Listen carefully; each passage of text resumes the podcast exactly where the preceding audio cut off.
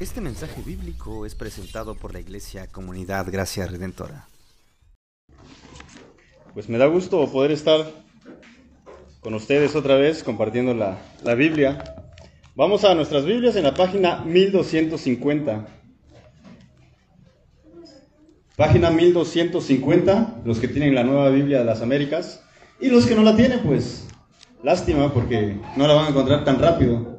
Pero pueden ir y buscar la primera carta de Pedro en el capítulo 2, en el versículo 13 al versículo 17, que es en donde vamos a estar el día de hoy tratando de descubrir buenas cosas que Dios tiene para, para enseñarnos y para compartirnos. Así que segunda, eh, primera carta de Pedro, capítulo 2, versículos 13 al 17. O si no, página 1250.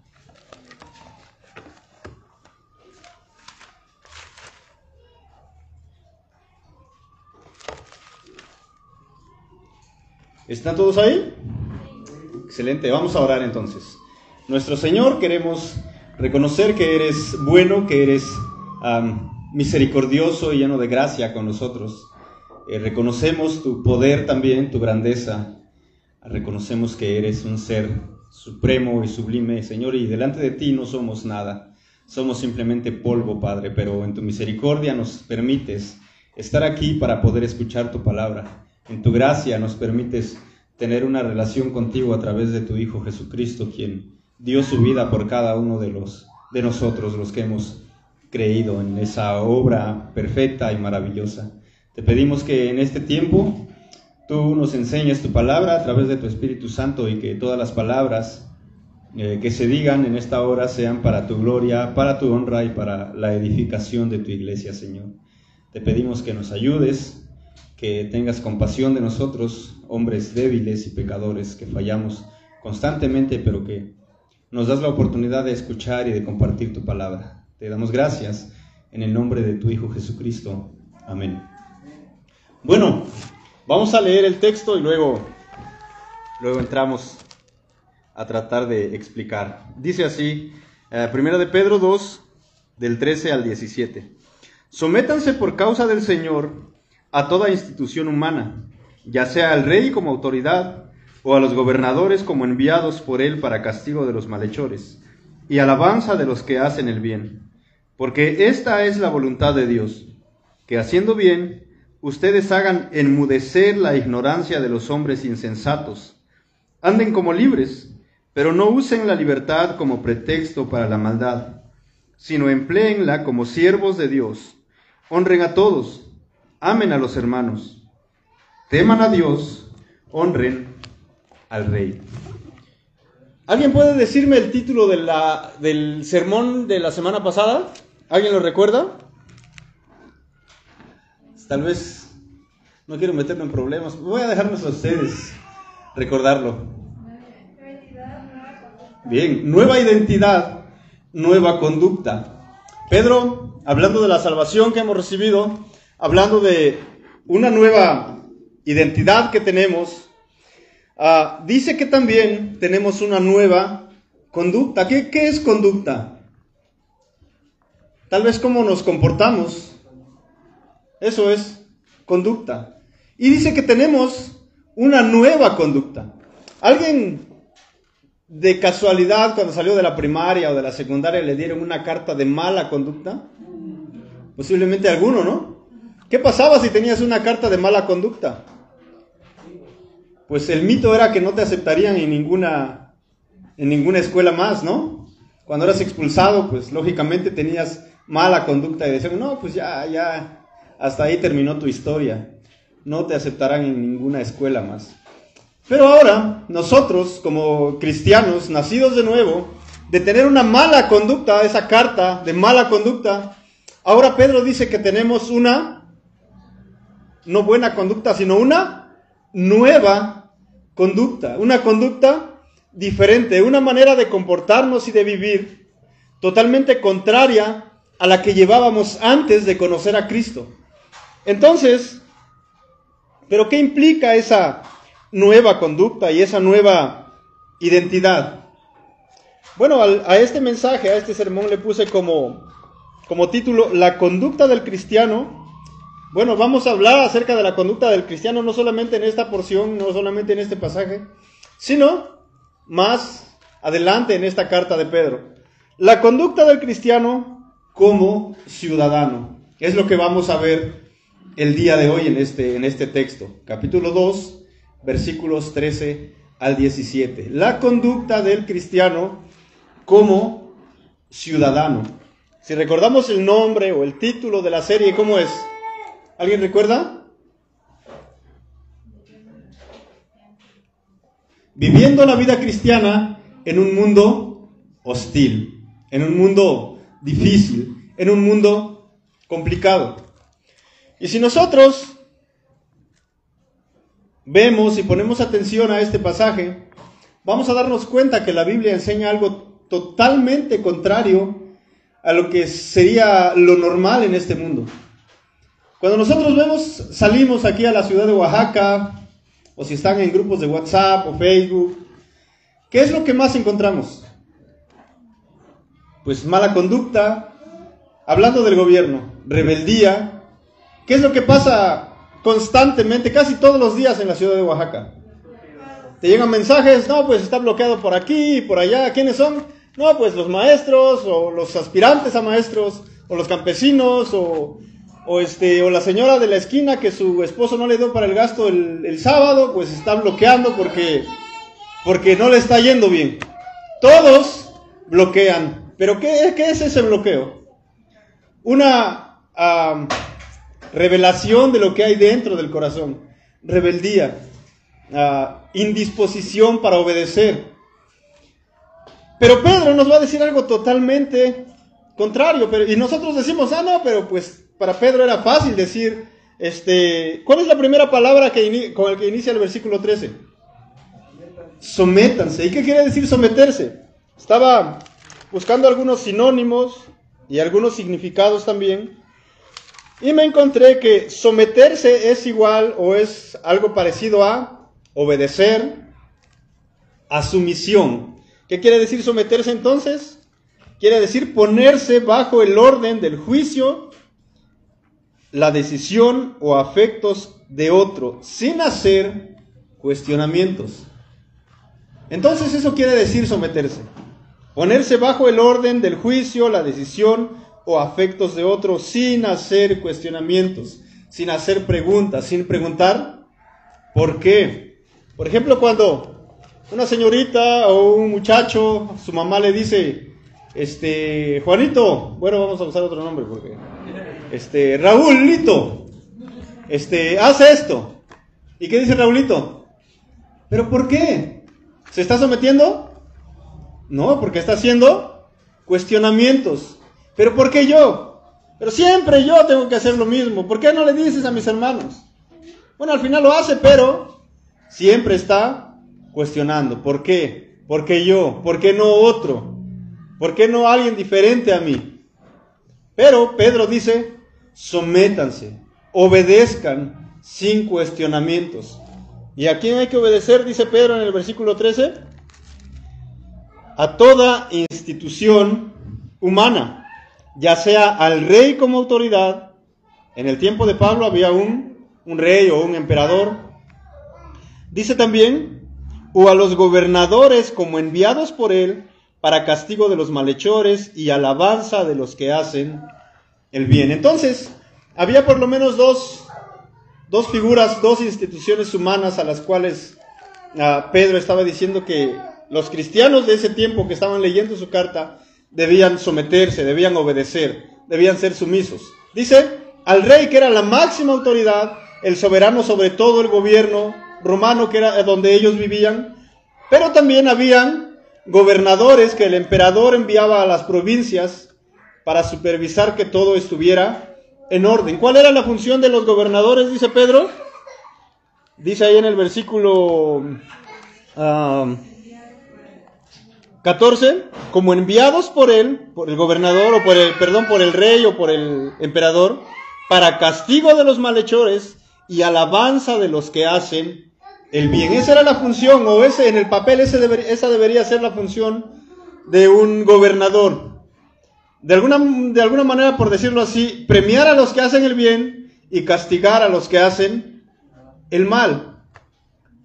Si tuviéramos un gobernador de estos aquí, ¿quiénes podrían ser premiados aquí? Levanten la mano. ¿Quiénes merecerían ser premiados? ¿Y quiénes merecerían ser castigados? Bueno, no levanten la mano para no meternos en, en problemas. Mejor. Bueno, pero Pedro dice a sus, a sus lectores, perdón, sométanse al rey, al emperador y a sus gobernadores.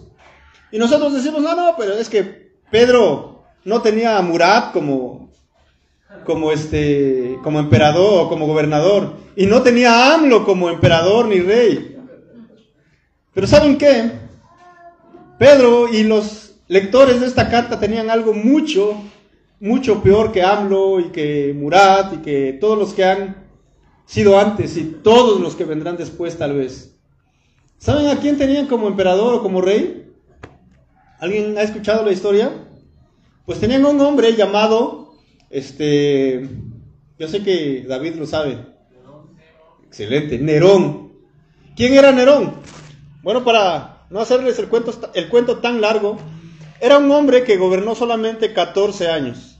Anoté la fecha porque no soy bueno para recordar fechas.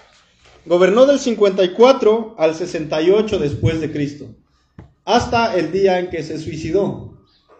Entonces, ¿quién era Nerón? Era un emperador sumamente malo que constantemente tenía ideas de que eh, las propias personas de su, de su gobierno conspiraban en contra de él para sacarlo del poder, tenía ideas de que los cristianos estaban conspirando en contra de él para sacarlo de, de ser emperador, de ser rey. Incluso dicen que acusó a los cristianos de incendiar la ciudad de Roma. Algunos dicen que fue el mismo quien ordenó la, eh, que incendiara la ciudad para poder acusar a los cristianos. Entonces ese era Nerón, un gobernador totalmente mal, estaba chiflado, estaba loco, estaba constantemente imaginando que alguien quería hacerle daño y mandaba a matarlos. Mató a mucha gente.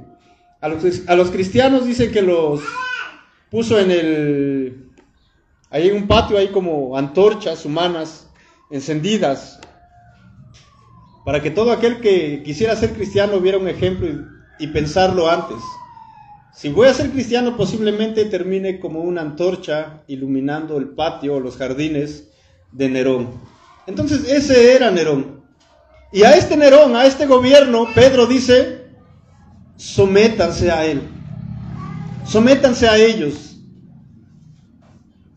No dice, vayan y bloqueenle la, la, calle, tírenle la basura ahí a las puertas de su casa para ver si así reacciona y hace mejor las cosas. No, dice, sométanse, obedezcan, sean sumisos y háganlo sin cuestionamientos. ¿Seríamos capaces de, someternos a alguien así? ¿Qué dice nuestro corazón? No, hay que rebelarnos en contra de la injusticia. Hay que rebelarnos en contra de estos gobernadores malvados y corruptos. Pero ¿qué dice Dios? Dice, sométanse, obedézcanles. Ah, y no solamente es como una idea que, le nació a, Pedro. No es que Pedro estaba ahí viendo a los cristianos incendiarse ahí en la... como antorchas humanas y dijo, ah, no, pues voy a decirles que se sometan. No, sino que Pablo también nos da la misma, la misma idea. Y esta idea la tiene Pedro, la tiene Pablo, porque no viene de ellos necesariamente, sino que viene de Dios mismo. Vamos a ver qué dice Pablo en Romanos 13. Vamos a Romanos capítulo 13, en la página 1163.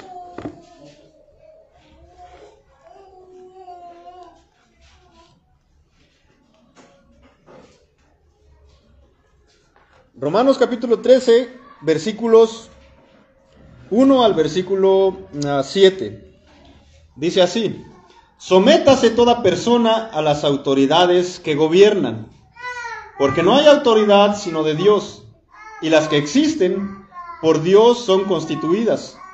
Por tanto, el que resiste a la autoridad a lo ordenado por Dios se ha opuesto, y los que se han opuesto recibirán condenación sobre sí mismos, porque los gobernantes no son motivo de temor para los de buena conducta, sino para el que hace el mal.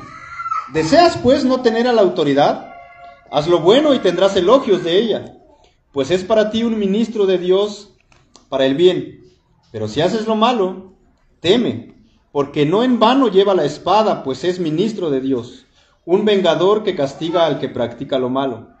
Por tanto, es necesario someterse no solo por razón del castigo, sino también por causa de la conciencia, pues por esto también ustedes pagan impuestos, porque los gobernantes son servidores de Dios, dedicados precisamente a esto. Paguen a todos los que deban, al que impuesto, impuesto, al que tributo, tributo, al que temor, temor, al que honor, honor. Entonces, en todo este pasaje, la idea es, obedezcan a los gobernantes. Y no solamente está ahí, si nosotros vamos al Antiguo Testamento y vamos a Proverbios capítulo 21, en el versículo 24, vamos a encontrar una idea muy, muy similar. Proverbios capítulo 21, versículo... no,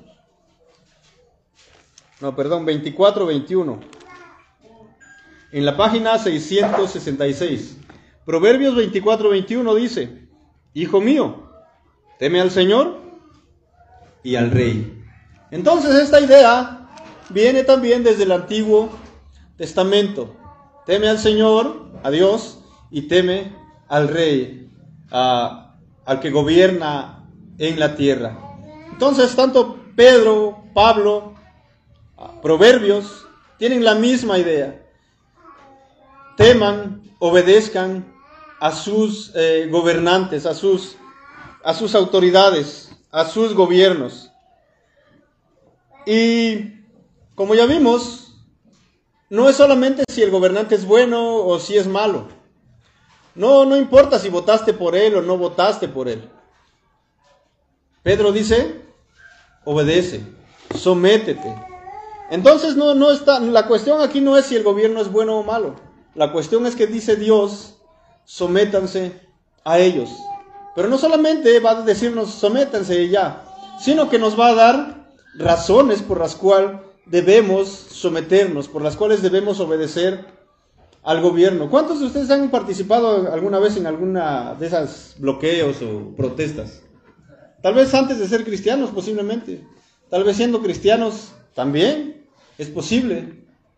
Pero Dios dice, no nos manda a protestar, ni a bloquear, ni a ser rebeldes, sino nos manda a someternos. No importa si el gobierno es bueno o es malo. No importa si me llegó mi beca o no me llegó mi beca. No importa si mi apoyo de 60 y no sé cuánto y más llegó o no llegó. Él dice, sométanse, sean obedientes. Y como les he dicho, nos va a dar algunas razones. Vamos a volver a, la carta de Pedro. Ahí estamos. En el versículo 13 nos va a dar la primera razón. Sométanse, ¿por qué? Por causa del Señor. Hay otra versión que dice, sométanse en honor al Señor, a los gobernantes, a los reyes, a los emperadores, a los gobernantes, a los gobiernos, a los gobernadores. Entonces, la primera causa o la primera razón por la que nosotros debemos someternos a, a los gobernantes es por causa del Señor, por honor al Señor por amor al Señor, por testimonio del Señor. Nosotros obedeciendo vamos a estar dando buen testimonio de Cristo.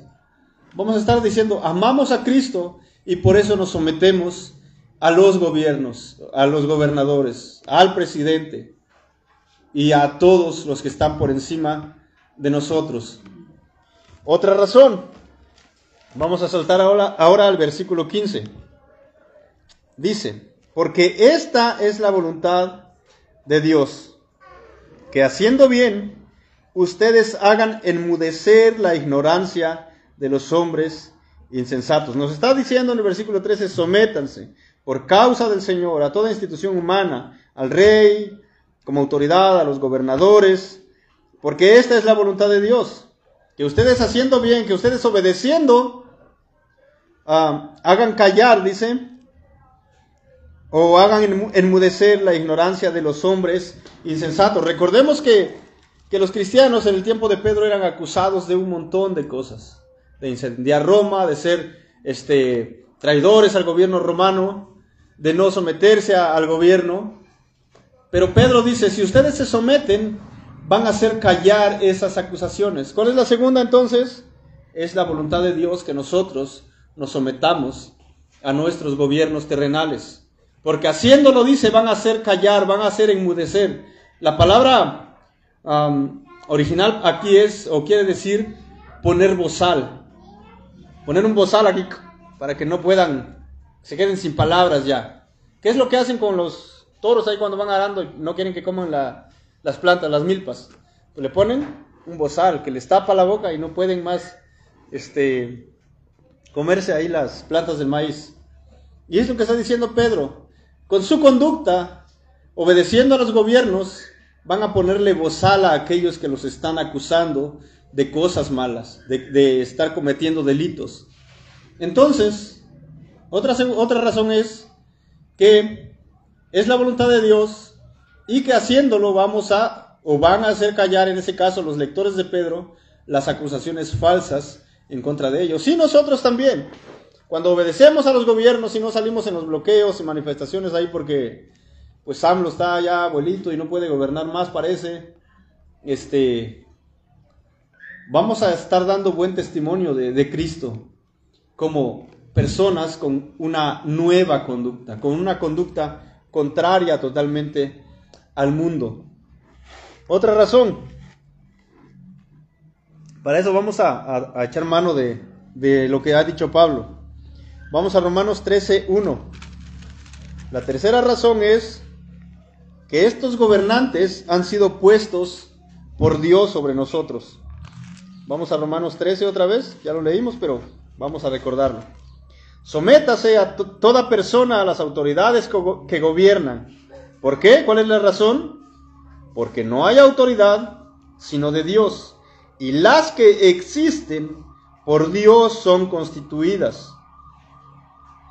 Por tanto, dice, por tanto, el que resiste a la autoridad, bueno, esa es otra.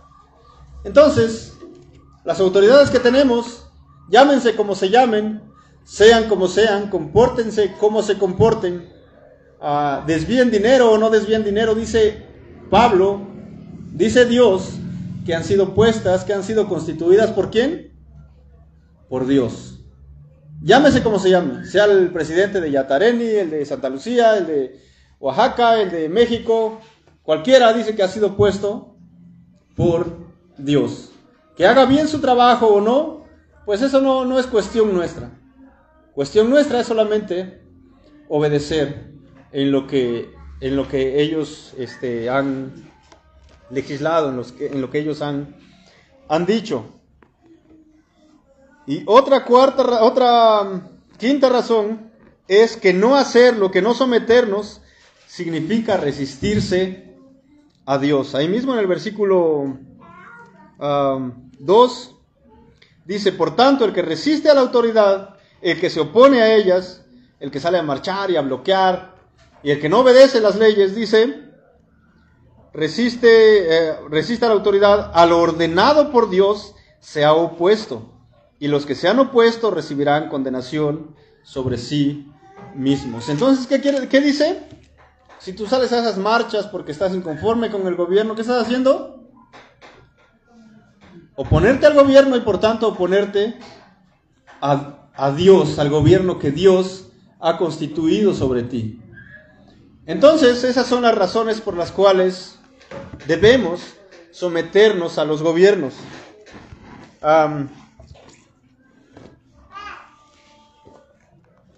Y tal vez nos preguntamos, ¿entonces debemos someternos a todos ciegamente sin analizar nada? ¿Será que si el gobierno nos pone una ley a favor del aborto debemos obedecer?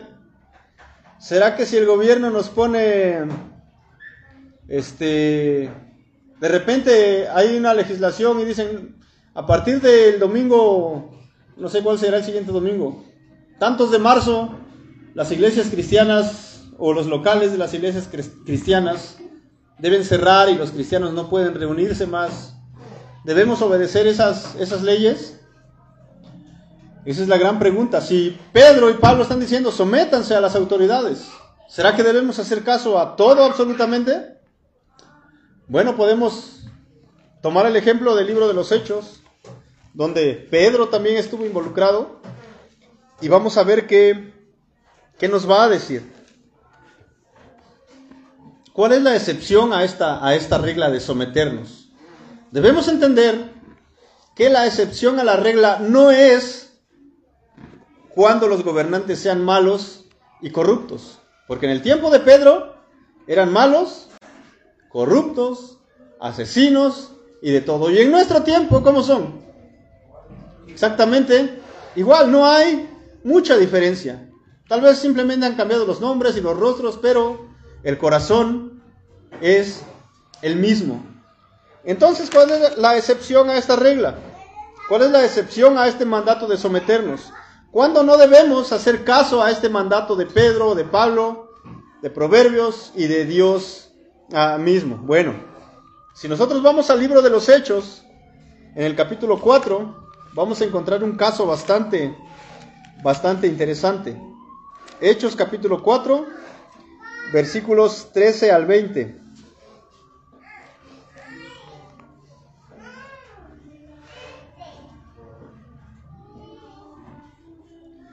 En la página 1115. Hechos 4, versículos 13 al 20. Voy a dar lectura, dice así. Al ver la confianza de Pedro y de Juan, ahí está el apóstol Pedro, el mismo que escribió la carta que estamos estudiando, y dándose cuenta de que eran hombres sin letras y sin preparación, se maravillaban y reconocían que ellos habían estado con Jesús. Aquí estas autoridades del pueblo eh, judío se dieron cuenta que Juan y Pedro tal vez habían terminado sexto de primaria nada más, tal vez ni eso.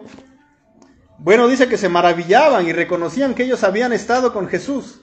Y viendo de pie junto a ellos al hombre que había sido sanado, bueno, ellos habían sanado a un hombre estaba enfermo, estaba ahí junto con ellos. Dice, no tenían nada que decir en contra, no había, no encontraban de qué acusarlos. Pero después de ordenarles que salieran fuera del concilio, deliberaban entre sí, ¿qué haremos con estos hombres? Decían, porque el hecho de que un milagro notable ha sido realizado por medio de ellos es evidente a todos los que viven en Jerusalén, y no podemos negarlo. Pero a fin de que no se divulgue más entre el pueblo, vamos a amenazarlos para que no hablen más a ningún hombre en este nombre. Cuando los llamaron, les ordenaron no hablar ni enseñar en el nombre de Jesús. Pero Pedro y Juan les contestaron, ustedes mismos juzguen si es justo delante de Dios obedecer a ustedes en vez de obedecer a Dios. Porque nosotros no podemos dejar de decir lo que hemos visto y oído. ¿Cuál era la orden de, los, de las autoridades? Cállense ya, no hablen más, no prediquen el Evangelio de Jesús. ¿Y cuál fue la respuesta de Pedro y de Juan? ¿Es mejor obedecer a ustedes u obedecer a Dios? La respuesta para ellos era lógica, eran, eran judíos y ellos se jactaban de que obedecían a Dios al pie de la letra. Entonces, ¿cuándo es necesario no tomar en cuenta este mandato de someterse?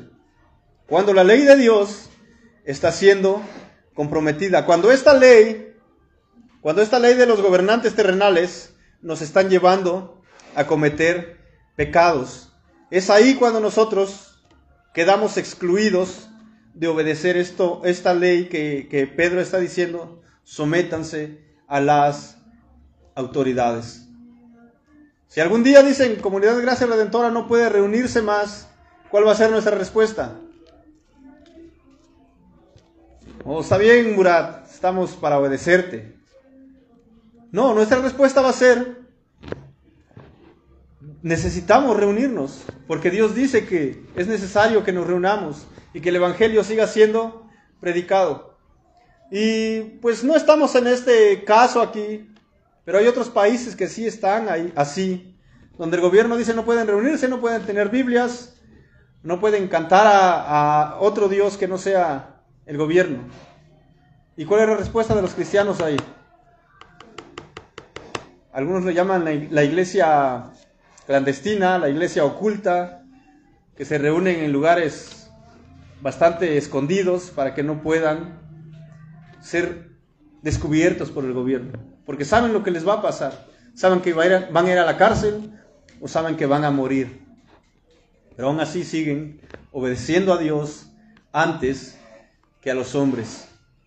Así que eso es lo que Pedro nos está, nos está diciendo en, esta, en este pasaje. Y vamos un poquito más abajo. Vamos al versículo 16.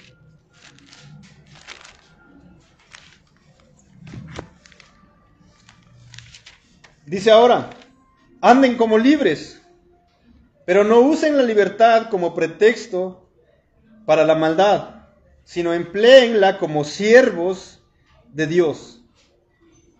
Es interesante. Dice, anden como libres.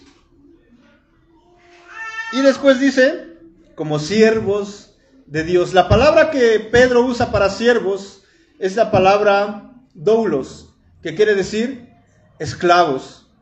Son libres, pero son, pero esclavos. Qué raro este amigo Pedro, ¿no? Son libres, pero a la vez son esclavos. No del gobierno, sino de, de Dios. Por lo tanto, su comportamiento, su conducta debe ser como gente libre. ¿Libre para qué? Libre para someterse, libre para obedecer a Dios, libre para predicar el Evangelio, libre para amar a otros, libre para mostrar misericordia a los demás, libres para ayudar. Y esa libertad no los va a llevar, dice, a usarla como pretexto para la maldad, como pretexto para el pecado, sino más bien dice, empleenla como siervos de Dios, como esclavos de Dios. Somos libres ahora para perdonar a aquel que nos ha ofendido. Somos libres ahora para amar aquellos que quieren hacernos mal. Somos libres ahora para procurar el bien de aquellos que quieren oprimirnos. Somos libres ahora para vivir para Dios.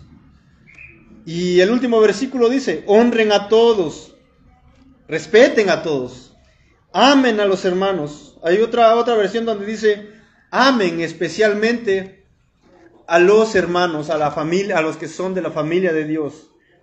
Dice luego, teman a Dios, honren, respeten al rey, a los gobernantes. Entonces, esa es la instrucción de Pedro para nosotros como ciudadanos con una nueva conducta. Sométanse a las autoridades del gobierno. ¿Por qué?